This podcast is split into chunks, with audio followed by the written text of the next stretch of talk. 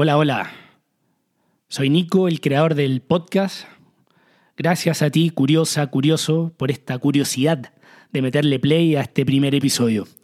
Antes que te metas en el camino, te quiero pedir un poco de paciencia en estos primeros cinco episodios que los grabé en la prehistoria, sin buen micrófono, ni edición, ni guion.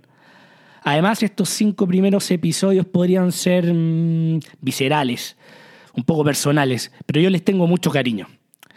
Así que te prometo, de verdad, que después esto se profesionaliza y los mm, e desaparecen. Al menos eso me lo dijo mi mamá. Espero que disfrutes el programa.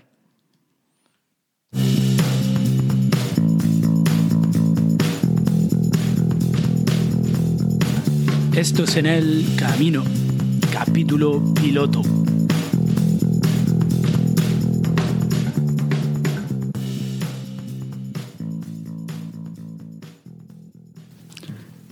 ¿Por qué hemos de tener una prisa tan grande en triunfar y en empresas tan desesperadas, si un hombre no marcha igual paso que sus compañeros, pueda que se deba que escuche un tambor diferente. Henry Thoreau. Hola, este es el podcast En el Camino. Y en este espacio vamos a hablar de, de viajes, de reinventarse, de la vida nómade y de segundas oportunidades. De que la vida es mucho más que estar atado solo a un lugar y que esa, ese estímulo tan fundamental que tenemos de, conocer y de curiosidad eh, está más vivo que nunca en este siglo XXI, en este 2020, y que hay distintas y diversas eh, estilos de vida y oportunidades para todos los que eh, quieren viajar. Empecé con esa frase de Thoreau porque, porque siempre me interpela esta obra de él, que es Walden, que es un ensayo en que este autor, eh, ensayista de Massachusetts, eh, se fue, se aisló por dos años a un, a un lago llamado Walden, alejado de toda vida, esto en el siglo XIX, en mediados de los 1800, y el resultado de este experimento, eh, de esta desobediencia civil, entre comillas, fue este hermoso libro en el que eh, habla un poco del, las otras, los otros caminos de vida que, existen, ya que eh, pareciera que hoy sobre todo estamos, y siempre, estamos automatizados a, a, vivir de una forma, a nacer, ir al colegio, luego, bueno, estudiar y los que podemos, los que no, y trabajar y crear riqueza, pensando que ahí está la felicidad. Si te gustó Into the Wild, la película, hay que leer a Thoreau. La inspiración de la filosofía del personaje principal está en gran parte basado en Thoreau. Él fue un naturalista americano del siglo XIX, como decía, pero en tiempos donde Estados Unidos no era sinónimo de imperialismo, sino símbolo de independencia y de creatividad en el nuevo mundo. Él era un, alguien que le, gustaba hablar con los indios, porque en materia de naturaleza eran los únicos que podían tratar, tratar con él de, de igual a igual. Entonces esta es una obra positiva que muestra caminos y que está súper vigente al día de hoy. Como podemos ver en, hechos de que en Chile la demanda de terrenos en, Patagonia, por ejemplo, eh, se ha disparado y va a seguir disparándose porque uno, eh, por la crisis eh, del agua que, tenemos y segundo, por el, por el estilo de vida que hemos visto que a muchos no nos gusta, que que hay en la megápolis, en las grandes ciudades, donde hay una, una miseria y una crueldad, una y, de eso no hay no hay no hay escapatoria. Entonces, bueno, él eh, para mí fue súper eh, revelador haber leído a, este autor y me quedo con esa parte de los tambores. Eh, cada uno tiene unos tambores distintos que están, están en el fondo, suenan en el fondo del corazón de cada uno y, hay, que, hay que saber escucharlos. Y eso, un, y eso solo se puede hacer a través de una educación con una, conexión interior que es súper que es súper eh, complicado porque estamos llenos de ruidos externos. El qué dirán, las expectativas de la familia, del entorno y la estúpida e imbécil carrera de quién la tiene más larga. Vivimos en un mundo en que todo es rápido, todo es veloz y hay que estar... Eh, estamos interconectados con una sociedad, estamos con las redes sociales, estamos con, eh, con las noticias, con todas las cosas malas que pasan, pero tenemos poco tiempo como para, no digo meditar, yo no medito, pero sí como para conectarse con lo que uno le pasa, con eh, tal vez leerse, leer un libro, leer un poema, ver un cuadro, no sé, salir a hacer un trekking y bueno, ahí uno es cuando encuentra un poco esa elevación eh, espiritual que, que, te hace decir, va, en verdad esto es, esto es. En mi caso empecé a escuchar y a rastrear esos tambores un poco por el azar alrededor de los 27 años. Época en la que me sentía irracionalmente viejo, muchísimo más que de lo que me siento ahora. Me sentía que era prisionero de una carrera que había estudiado que no me gustaba, que, que no me convencía y que había elegido solo por estabilidad laboral, o sea, por miedo que era ingeniería comercial y que em, estaba atrapado, que no, no, no, no me quedaba otra que buscar trabajo. Y encontré una pega, encontré un trabajo en la que la pasé mal por tres años hasta que me echaron. Por suerte me echaron porque así obtuve una indemnización, la que me dio tiempo para, para planear la siguiente jugada, pero la que me prometí tuve la lucidez en ese momento eh, de que no quería volver a lo mismo. Me había dado cuenta en la oficina que no quería ser como, como ellos, como, como esa gente. Y si bien me, me, lancé fuerte ese fin de semana, me echaron un viernes, me, me, lo tomé todo, ese fin de apagando tele y todo, mi viejo me puteó como nunca, en fin, la pasé súper mal, pero ya el lunes me, me ordené y me levanté, empecé a levantar temprano, a hacer deporte. Me encontré con tiempo para mí mismo, a volver a leer, que es algo que, que, es súper importante para mí. Eh, también conocer nuevos autores en, en, música, en poesía, etc. Lo que me, acercó un poco a la, a la belleza, a creer un poco, a soñar en realidad, que en esta etapa en esa etapa sobre todo era, fue fundamental. Y en un, un video que para mí fue clave, bueno, después de leerme la biografía de Steve Jobs, fue una charla que él da en, en Stanford a unos egresados donde les dice que los puntos no se conectan hacia adelante, sino que se conectan hacia atrás. Y esto lo da con un ejemplo de que él, eh, en su primer año, creo, eh, él renuncia a la, universidad y porque no, no, le, no le veía sentido, pero sigue yendo a clases que a él le gustan, como una de, de caligrafía, que en ese momento él no tenía ninguna seguridad y ninguna idea de que le podía servir. Pero 10 años después, cuando él crea Mac, este curso eh, se conecta completamente con lo que él está haciendo y la tipografía y las fuentes de las letras que había estudiado hace ya más de 10 años, lo podía aplicar, lo que hizo toda una diferencia en, su sistema operativo en comparación de, de, la competencia, que tenía un diseño mucho más elegante, mucho más, con mucho más estilo. Y este, bueno, él ahí deja claro que eh, hay que creer en algo, hay que hacer las cosas eh, que a uno le gustan, porque em, los puntos se conectan hacia atrás y nunca hacia adelante. En un momento uno no, tiene nada claro lo que está haciendo. Y, pero hay que creer en algo, en un destino, en el karma, en lo que sea, pero hacer las cosas que, a, uno, que a uno le gustan.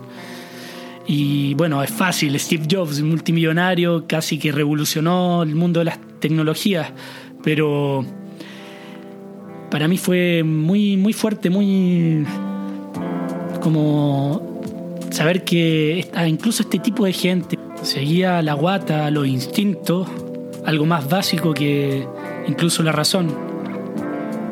Así que me permití soñar, por primera vez intentar de seguir eh, los sueños y hacer un viaje. Pero un viaje que, no sea circular, no, no podía volver a lo mismo. Partí, partí a Brasil, que era un país que siempre el, el que me había sentido muy, muy, muy atraído por un par de viajes que había ido con mis amigos y que me había sentido de alguna manera feliz eh, eh, por esa energía, ese carnaval, esa, esas víveras brasileras de, eh, tomarse la vida un poco más relajado. Y me fui también con un poco la excusa de aprender portugués y con un proyecto audiovisual que si bien no, no dio resultados, sí me conectó con un poco con lo de comunicarse, eh, con empezar a escribir y, hoy en día, siete años después, estando en Francia, viviendo en París, creo que fue un momento, un momento bisagra, un momento culmine en mi vida que me permitió eh, soltar las amarras y decir, eh, bueno, vamos, y que salga lo que salga, pero todo en base a lo que vendría a ser el, el, positivismo, las ganas, el amor. Y posterior a eso, bueno, inicié una ruta un poco errática. Eh, seguí una pareja a Ecuador, seguí em, Estuve viviendo ahí un año, me encontré con todo lo que había oído de Chile, como ese statu quo nefasto, en, clasista en el que se vive tanto en Sudamérica. Y terminé cayendo eh, en Francia, en el vino, a, trabajando en, a trabajar en, en el campo como obrero agrícola. Recién a mis 30 años por primera vez trabajaba en serio con, las manos y fue también otra, otra revelación enorme, ese hecho de conectarse con la materia que lo tienen tanto los artesanos y que te hace involucrarte con una actividad, pero en verdad tu cabeza empieza, se, se, se va para otro lado, de, hay una conexión un poco mágica en lo que viene a ser eh, el trabajo, el conectarse con la materia, que para mí fue, fue súper rico y también fue muy, muy lindo el aprendizaje de, darme cuenta cómo era la vida en el campo. Bueno, todo esto lo hice Turó de una manera mucho más elocuente y lúcida, que es con el siguiente fragmento. Fui a los bosques porque quería vivir deliberadamente enfrentar solo los hechos esenciales de la vida y ver si podía aprender lo que ella tenía que enseñar, no sea que cuando estuviera por morir descubriera que no había vivido. Qué simple, pero qué, qué lindo, qué, qué bien escrito eso.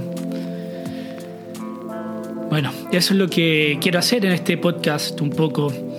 Eh, compartir un poco de literatura, de de inspiración, de cosas que apelen al viaje, porque puede ser una, revolución interna fundamental para, para encontrar una nueva profesión, para eh, encontrar una segunda casa, para, lo que sea. Algunas veces en, nosotros, como chilenos por lo menos, eh, estamos eh, muy atados a lo que tenemos que hacer, a lo que la gente espera de, uno.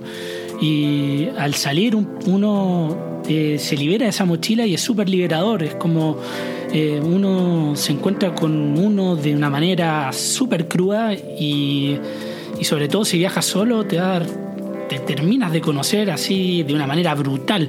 Y eso es súper rico y te convierte en una persona más independiente, con más confianza en ti mismo. Las decisiones todas son, son tuyas y la vida se vuelve más simple. Yo actualmente, por ejemplo, no, no la, soledad es algo que es un tesoro, no, no, es, no es algo malo. Eh, me aprendió a creer y eh, siento que, ha sido tal vez el gran regalo que, me ha dado el viajar. Esto junto con la gente que uno va conociendo en el camino, personas que, que lamentablemente parten físicamente, porque hay muchas de ellas que, que son tan distintas y que en situaciones normales jamás uno eh, las hubiera conocido. Y esas personas te, se te quedan ahí, se, esos fragmentos de ella te, te quedan y así como uno deja algo de uno en algunos lugares, yo estoy seguro por ejemplo, parte de mi alegría yo creo que se quedó en Brasil y se quedó allá para siempre, una parte de mi ingenuidad. Pero bueno, eso es otra cosa. La gente, hay, hay personas que, que, te acompañan para siempre y eso es lo rico al final, tal vez la parte principal del viaje. Otra parte ya más como de, de lo que podría ser el de utilidad son aprender idiomas. El inglés está en todas partes en lo que viene a ser el viaje. A mí me ha tocado trabajar en hostales, en Brasil también, y ahí el idioma es el inglés. Uno lo aprende sí o sí, donde sea, donde sea, el inglés es el idioma rey. Y si no, en otras situaciones como en Brasil o también en Francia, uno aprende las lenguas del país en el que está ya sea por osmosis, pero te entra eh, con mayor o menor intensidad, pero se aprende. Entonces, al final yo creo que, y lo he visto con algunas personas que, que, han hecho carrera viviendo afuera, no sé, por ejemplo, un amigo que es un chef, que tengo ahí un artículo, una entrevista en, en mi blog, que hizo carrera completamente a través de la Working Holiday en Nueva Zelanda, Canadá, Dinamarca, Alemania, y ahora está con sponsor en Australia y habrá trabajado, no sé, tres meses, seis meses en Chile. Y bueno, las cachó y dijo, bueno, aquí, aquí no pagan bien, no valoran mi, mi carrera y bueno, me voy y aprendo afuera y aprendo, aprendo inglés y, y la hizo, pues, ya como tantos chilenos que la han hecho y que esta no es la primera generación, pero yo creo que sí es la generación más... Eh, donde los testimonios están más, más al alcance y eso es lo que quiero intentar de rescatar acá, no solo el mío, que es simplemente un, un mísero testimonio de alguien que se metió en el vino y que se pegó mil porrazos en el camino. Yo, a mí me, me robaron, me clonaron la tarjeta, me estafaron, eh, me han hecho de todo. Bueno, no, no, de todo tampoco, pero bueno, sí, la, la, la pasado mal, pues. Pero al final son cosas menores y uno termina, termina, termina aprendiendo con, en base a la vivencia. Y eso es lo que quiero compartir acá. No pretendo hacer coaching, nunca tan pretencioso. Y esto es solo el, bueno, un capítulo, el piloto, por eso tanto yo, yo, yo. Obviamente van a haber más capítulos de yo, yo, yo, pero pretendo en el futuro tener invitados por, por temas. Por ejemplo, podría ser el, lo de reconversión profesional, con los voluntariados también. ¡Wow! Eso. Es que en verdad hay tantas formas. Tampoco quiero caer en, en esa. En esa. en prostituir el viaje. Que es algo que si hacen otras. otras redes sociales que parecen catálogos de de modelo más que cualquier cosa. Así que por eso este formato me motiva mucho, este formato de podcast. en el que puedo atacar más los, en más profundidad los temas que, que, que, me interesan, ¿ya? que es sobre todo esto de no endiosar el viaje, que sí es algo que lo creo que es una, es una revolución interior de cada uno, pero no va, no va a cambiarte. No, no, si tú vas a viajar por el solo hecho de, bueno, cada uno tiene sus motivos, ¿ya? pero si vas a, hacer una working holiday y solo para hacer lucas, no pienses que vas a eh, vas a aprender otra profesión y que eh, te va, vas a decodificar la Matrix. No, al final tu motivo de hacer lucas va a ser el que va a mover el, eh, tu viaje y, y, los resultados van a ser eso, va, vaya a ser lucas y, y, vas a volver, lo que no tiene nada de malo. Pero yo quiero, eh, me dirijo a los que, a que también, eh, sobre todo están, se sienten mal, los, vuelvo a los tambores, a los que en, las noches les cuesta dormir y se sienten mal, se sienten que, están atrapados, que no tienen salida, que no, la, no pueden hacer eh, algo que les guste, a eso yo sobre todo le hablo. A los que eh, cuando en pequeñas ventanas de viajes que tienen en un trekking se, se, sienten conectados o algo más, más grande que, uno, a esos les, sobre todo les, les hablo. Entonces, los invito a que sigamos aquí conectados para discutir de viajes, reinventarse, de segundas oportunidades, eh, de literatura y de ver las cosas con tus propios ojos. Así que eso, hasta la vuelta, chao.